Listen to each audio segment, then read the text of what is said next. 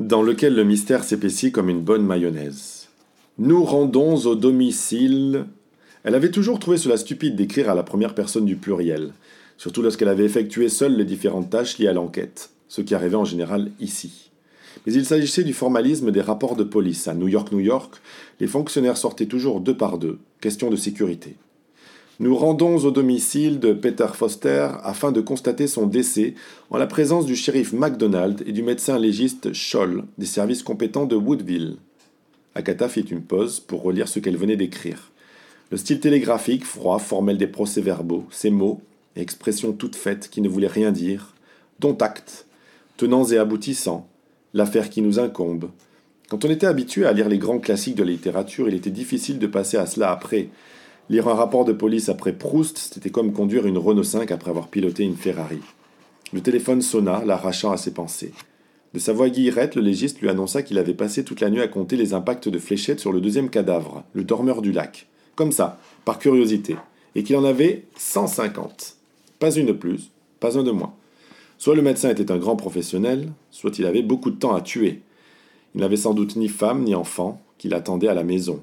Et cette pensée peina Agatha. Vous vous souvenez que je vous ai dit que les plaies occasionnées par les fléchettes n'étaient pas la cause de la mort? Les blessures causées par fléchettes ont été provoquées a posteriori, récita Agatha. A posteriori s'étonna le shérif. Après la mort, quoi. Je sais parfaitement ce que signifie a posteriori, se défendit MacDonald.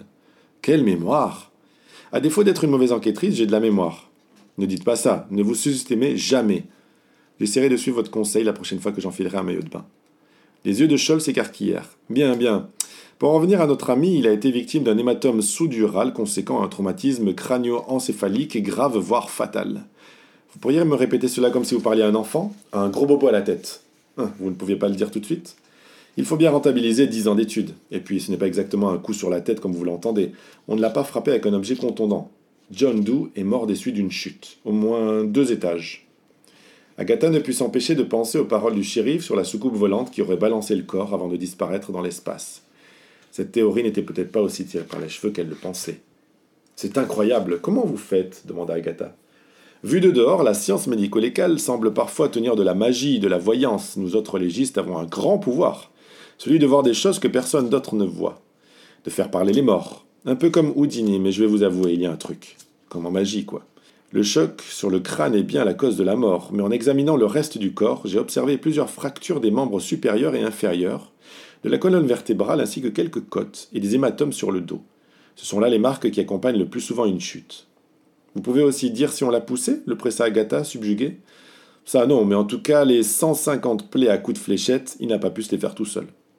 150 plaies. On était tout de même loin des deux trous rouges au côté droit du dormeur du Val de Rimbaud. 150, répéta la policière songeuse en tournant les pages de son calepin avec frénésie.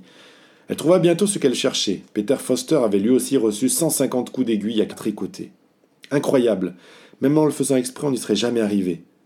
Oh, et autre chose, je viens de recevoir les résultats du labo. Désolé pour l'attente, mais on est dans la vraie vie, pas dans Bones. Les résultats, c'est dans les deux mois en général, pas dans la minute qui suit. Il y a une liste d'attente de folie, puisque les analyses recueillies dans tout l'État sont centralisées au Colorado Bureau of Investigation. Mais j'ai un ami là-bas et il a mis nos échantillons sur le dessus de la pile. Bref, ils sont formels. L'ADN de notre premier cadavre est celui de Peter Foster. Silence. Vous êtes là, lieutenant? Elle raccrocha sans répondre. Qu'est-ce qu'elle croyait? Évidemment, ils avaient été en mesure de comparer l'ADN du corps avec celui du fichier génétique de Peter Foster, qui avait été arrêté pour plusieurs délits. Allô, sa belle théorie. Un suspect idéal venait de disparaître de sa liste. Et elle ne sut pas si elle devait s'en réjouir ou en pleurer. MacDonald. Friedrichsva Wendy Gregorowicz, Betty Stanford, Miss Lisa Gregorowicz, Peter Foster, le Shakespeare du pressing, écureuil radioactif, Old Joe.